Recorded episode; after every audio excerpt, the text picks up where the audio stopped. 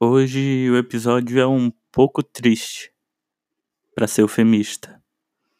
É um assunto que eu não gostaria de estar tá falando, mas quando isso aconteceu e já faz algum tempo, isso foi forte para o mundo. É claro, o podcast já está desatualizado, mas talvez ainda seja bom escutar e seja bom refletir sobre isso. E se você quiser, compartilha com compartilhe com o pessoal no WhatsApp. Mande nos grupos e poste no seu feed do Instagram para ajudar o podcast, tá?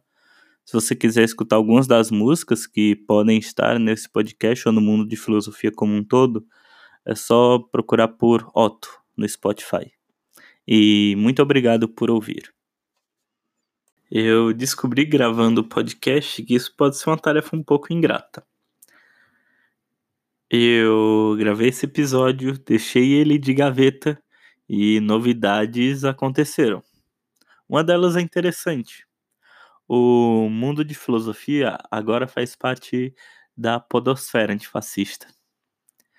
Então, se você é antifascista ou se você não é, veja a Podosfera Antifascista. Só entrar no site podosferaantifascista.com.br e lá tem vários, vários, vários podcasts para você escutar. Então, se você está em dúvida do que ouvir, dá uma olhada lá. A maior parte dos podcasts não trata de política diretamente, mas são de pessoas que são declaradamente contra o fascismo. Então, são vários assuntos diferentes, vários podcasts sobre N coisas, N temas que você pode ouvir e você vai ter certeza que são pessoas bacanas. Você vai ter um indicativo que são pessoas boas, sabe? Que estão fazendo esses podcasts. Então, dá uma escutada lá, ouve lá. Deve ter algum ou alguns que vão se encaixar no teu estilo. Uma outra adição, essa é bem ruim, é que eu vou falar em vários momentos do podcast que o momento mais próximo que a, o planeta já teve do final de tudo foi quando o relógio marcava dois minutos para meia-noite. E isso foi na Guerra Fria, em outro momento também. Só que agora já não é mais isso. A gente tá a 100 segundos. 1 minuto e 40 da, do fim do mundo. Então, se você quiser saber por quê, dá uma olhada no boletim. Eu vou dizer que o Brasil tá nessa.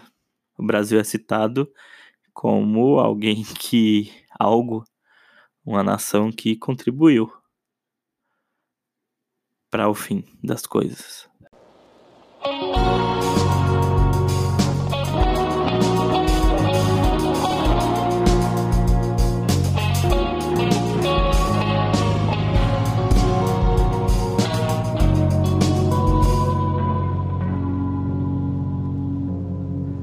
A humanidade agora enfrenta duas ameaças existenciais simultâneas, uma das quais seria motivo de extrema preocupação e atenção imediata.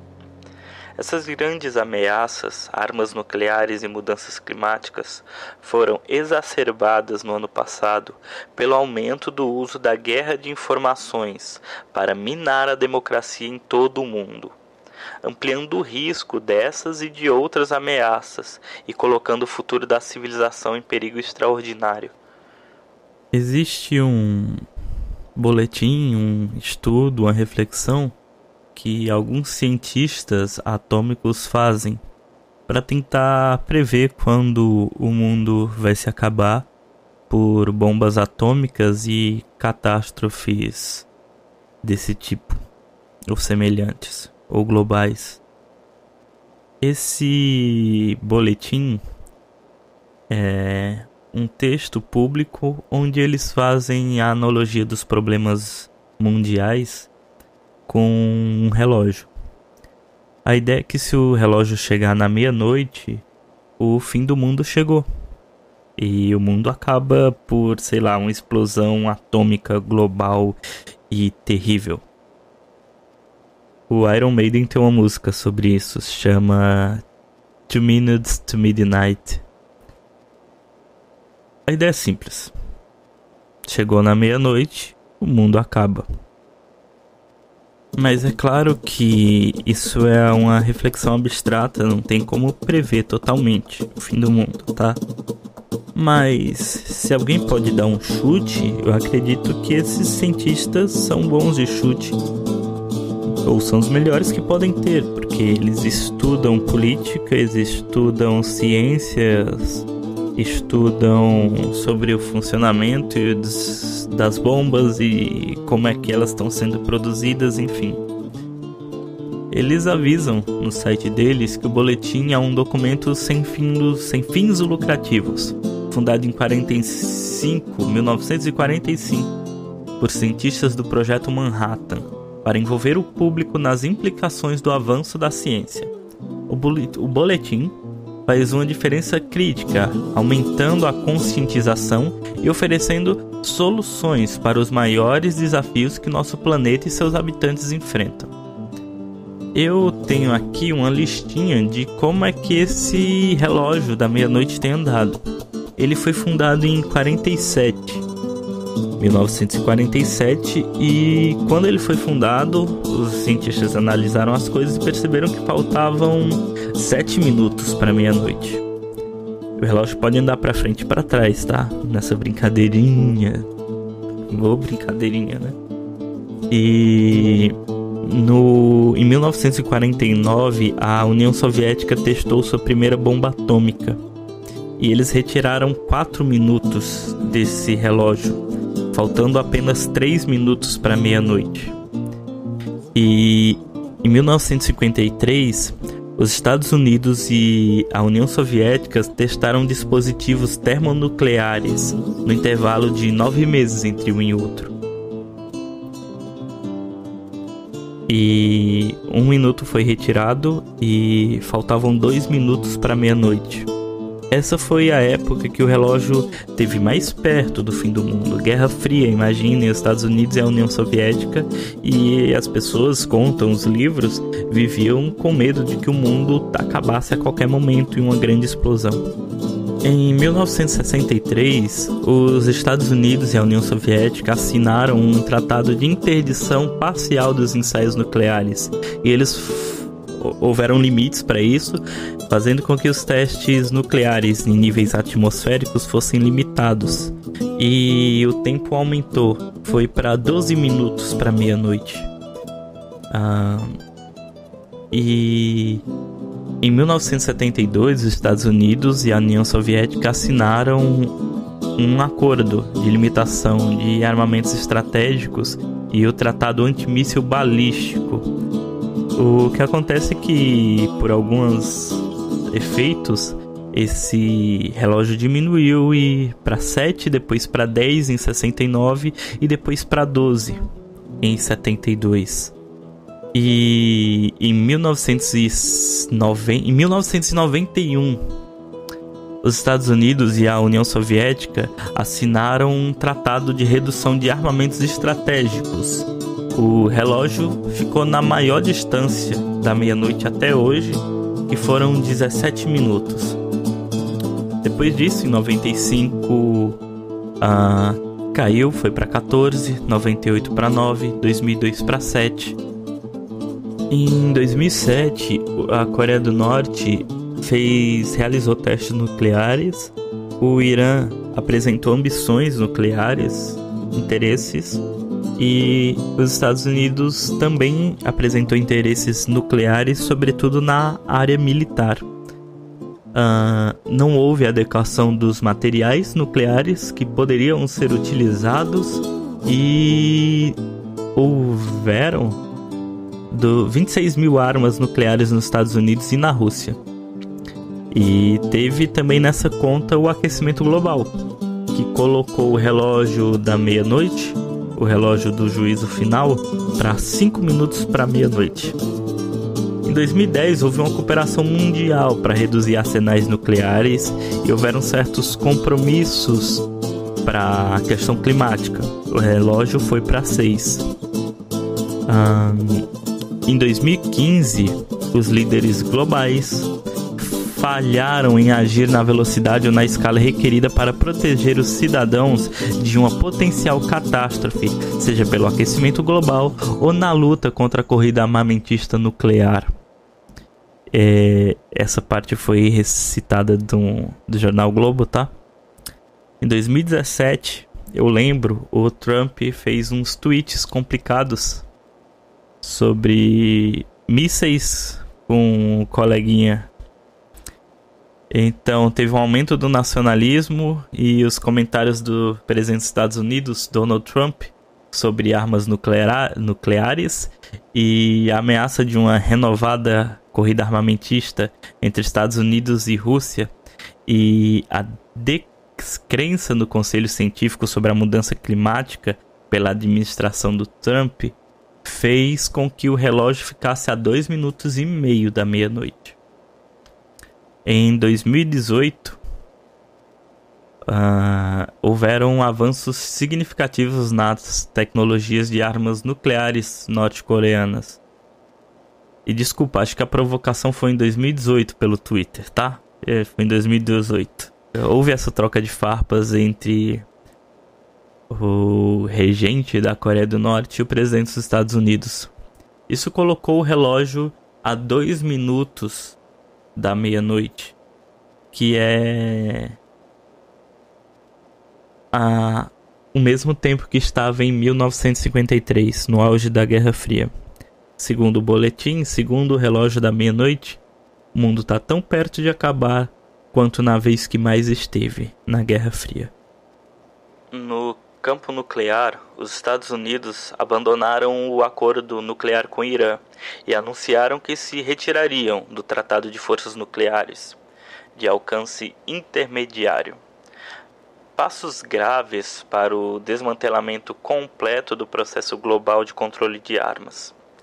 Embora os Estados Unidos e a Coreia do Norte tenham se afastado da retórica belicosa de 2017, o dilema nuclear norte-coreano urgente permanece sem solução.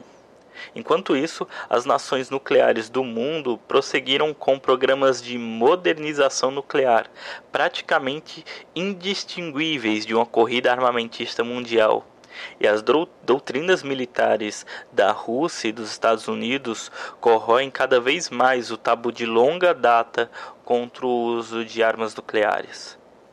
Na frente da mudança climática, as emissões globais de dióxido de carbono, que pareciam um platô no início da década, retomaram uma súbita ascendente em 2017 e 2018. Para deter os piores efeitos da mudança climática, os países do mundo devem reduzir as emissões líquidas mundiais de dióxido de carbono para zero antes do final do século. Com essa medida, a comunidade mundial falhou tristemente no ano passado. Ao mesmo tempo, o principal acordo global sobre o enfrentamento das mudanças climáticas, o Acordo de Paris de 2015, tornou-se cada vez mais ameaçado. Os Estados Unidos anunciaram que se retirariam desse pacto, e na cúpula climática de dezembro, na Polônia, os Estados Unidos se aliaram à Rússia, Arábia Saudita e Kuwait, todos os principais países produtores de petróleo, para minar um relatório de especialistas sobre os impactos das mudanças climáticas que a própria Conferência Climática de Paris encomendou. A gente tem um problema na medida em que as coisas andam. Apesar dos Estados Unidos ter diminuído seu atrito com a Coreia do Norte, os países, as federações, elas estão cada vez mais investindo no poderio nuclear. E isso em nada se distingue de uma guerra fria, diz o boletim. E apesar disso, ou além disso, a gente tem um problema climático para lidar que pode nos levar fatalmente ao fim da humanidade no planeta. Existem acordos para tentar diminuir a poluição, a emissão de dióxido de carbono para tentar fazer com que a gente sobreviva e fique bem com a natureza. Os países produtores de petróleo, eles, o que que eles fizeram? Distorceram os documentos dos, sobre os impactos das mudanças climáticas e subverteram um julgamento científico sobre isso. Em interesse de quem? Dos próprios vendedores de petróleo, de quem lucra em cima do petróleo.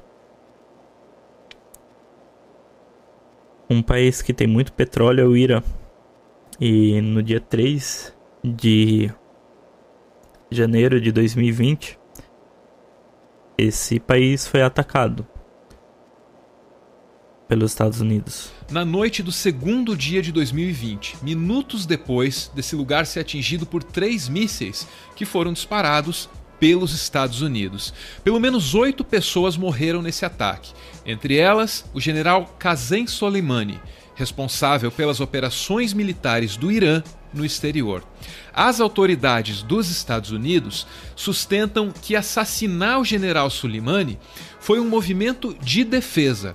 Nessa entrevista aqui, o secretário de Estado Mike Pompeo diz que vivo o Soleimani representava uma ameaça imediata. Quando o âncora pergunta que ameaça era essa, ele não responde. A specific é um target de um overseas. I'm not going to say anything more about the nature of the attack, but know that this was not just in Iraq, it was throughout the region. Esse entrevistador insiste porque quer saber se havia alguma ameaça de um ataque ao território dos Estados Unidos. E adivinha? Não, não havia nenhuma ameaça de ataque ao território dos Estados Unidos. Was there any imminent threat to the US homeland? These were threats that were located in the region. A postura hesitante e cheia de segredos do secretário de Estado nessa entrevista aí torna a versão contada pelos Estados Unidos um pouco difícil de engolir assim a seco. E fica pior ainda se a gente lembrar que essa história é a continuação daquilo que começou em outubro de 2002. Foi nesse mês que o então presidente dos Estados Unidos, o George Bush filho, garantiu ao mundo que o Iraque tinha armas biológicas perigosíssimas. I take the threat very seriously. I take the fact that he develops weapons of mass destruction very seriously. Menos de seis meses depois desse discurso aí, os Estados Unidos invadiram o Iraque. As tais armas biológicas nunca foram encontradas. A provável mentira de agora pode ser a continuação da comprovada mentira de 2002. A gente discutiu recentemente nesse podcast sobre o Noam Chomsky. Ele avisou sobre a descrença nos fatos de que os discursos que ligam que se ligam com os fatos, a verdade, que é uma relação entre discurso e mundo, nessa teoria referencial da linguagem, ela é ignorada, talvez porque faltem bases filosóficas em geral para a população em geral. Para o zeitgeist da nossa época, faltem bases filosóficas que nos mostrem como a sociedade pode de discursar acerca da realidade, como era talvez na Grécia platônica, como talvez fosse na crítica da razão pura do Kant. Na crítica da razão pura do Kant, talvez é onde começasse o problema, na verdade, né? Enfim. O que acontece é que as pessoas não acreditam mais nos fatos porque o discurso não pode dizer o mundo. Quando o discurso não pode dizer o mundo, qualquer discurso pode ser aceito. Inclusive, o discurso manipulado. Em meio a esses infelizes desenvolvimentos nucleares e climáticos, houve um aumento durante o último ano na corrupção intencional do ecossistema de informações do qual a civilização moderna depende. Em muitos fóruns, incluindo particularmente as mídias sociais, líderes nacionalistas e seus substitutos mentiram descaradamente, insistindo que suas mentiras eram verdadeiras e a verdade fake news. Essas tentativas intencionais de distorcer a realidade exageram as divisões sociais, minam a confiança na ciência e diminuem a confiança nas eleições e instituições democráticas. Como essas distorções atacam o discurso racional necessário para resolver os problemas complexos que a humanidade enfrenta, a guerra de informações cibernéticas agrava outros grandes perigos globais, incluindo aqueles representados por armas nucleares e mudanças climáticas, uma vez que mina a civilização em geral. Então, um dos grandes riscos, o grande ponto fraco da nossa sociedade que pode fazer com que a gente finalize a nossa existência na Terra é a nossa capacidade de desacreditar nos fatos, desacreditar que o nosso discurso pode tocar a realidade e desacreditando nisso, estamos abertos a quaisquer discursos. Sobretudo, estamos abertos àqueles que manipulam os discursos, que afirmam que as suas mentiras são verdadeiras e as verdades são falsas que trocam o caráter epistemológico das sentenças verdadeiras com as sentenças falsas, fazendo com que nós acreditemos no errado, no falso e desacreditemos no verdadeiro. Com isso, uh, nós não confiamos naquilo que pode nos ajudar. Talvez a democracia possa nos ajudar instituições que participem genuinamente da democracia. O problema é quando, tomados por notícias falsas, por esse erro epistêmico de trocar o verdadeiro e o falso, nós achamos que a democracia é o que está agora quando não é? Ou nós achamos que algo é melhor que a democracia, a democracia não está boa que ela não é boa e que devemos ter outros tipos de governo, como ditaduras, por exemplo. E com isso nós descremos também na ciência que pode nos ajudar a explicar como nos livrar das bombas atômicas e como não construí-las. E também como a gente pode não destruir a camada de ozônio e como não podemos, como podemos, na verdade, como podemos não aumentar a temperatura global a cada ano que se passa. Existe um gráfico dos, das armas nucleares nesse site do thebulletin.org, boletim.org, meu inglês é ótimo. Existe um gráfico de ano após ano dos das armas nucleares do material de segurança nuclear, dos incidentes que houveram, dos recursos nucleares roubados que estão perdidos, que falharam por país. Os Estados Unidos é o maior deles, toma mais de 60%, quase 60% dos erros, incidentes e perdas e roubos de material nuclear. Ah, os Estados Unidos e a Rússia eles dominam os materiais nucleares que estão estocados. Dióxido de carbono na atmosfera aumenta a cada ano.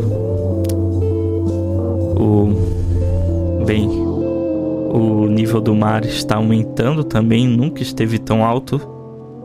Acho que, nossa, de, de 2016 para 2017 diminuiu um pouco. Quase nada se você ver o gráfico, tá? Ah, o gelo no, no Ártico tá diminuindo, tá?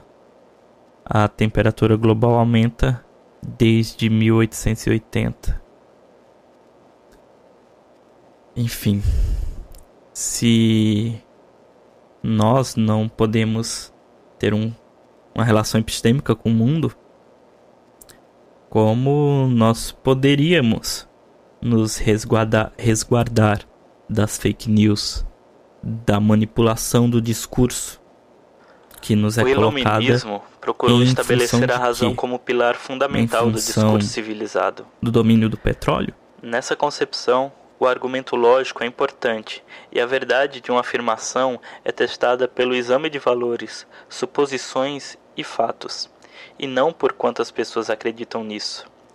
A guerra de informações, viabilizada pela ameaça cibernética, substitui esses pilares da lógica e da verdade por fantasia e raiva. Se não desmascarada, essa distorção minará a capacidade do mundo de reconhecer e enfrentar as ameaças urgentes colocadas pelas armas nucleares e pelas mudanças climáticas, e aumentará o potencial para o fim da civilização como a conhecemos. A comunidade internacional deve iniciar discussões multilaterais que visam desencorajar a guerra de informações viabilizada pela cibersegurança e apoiar instituições dedicadas ao discurso e governança racionais e baseadas em fatos. Em 5 de janeiro, o Irã fez um grande anúncio sobre seu programa nuclear, afirmando que não observará mais limites no número de centrífugas que usa para enriquecer urânio. Embora o anúncio seja significativo, não foi de todo inesperado, e certamente não constitui a dura vingança que o líder supremo do Irã prometeu ao assassinato de Qassem Soleimani na semana passada. Ao fazer seu anúncio, o Irã disse que voltaria a seus compromissos assim que pudesse usufruir dos benefícios do acordo, ou seja, quando os Estados Unidos suspendessem as sanções. Além disso, em uma declaração feita no Twitter, Mohammad Javad Zarif, ministro das Relações Exteriores do Irã, enfatizou que essa etapa, como as anteriores, foi tomada no âmbito do acordo nuclear e era reversível. Com base nessas e em outras declarações, é seguro concluir que a vingança do Irã será medida como proporcional à morte de uma importante figura militar, calculado para não causar uma guerra mais ampla e provavelmente não nos próximos dias ou semanas, mas nos próximos meses ou anos. Qualquer que seja a vingança, o anúncio nuclear não é.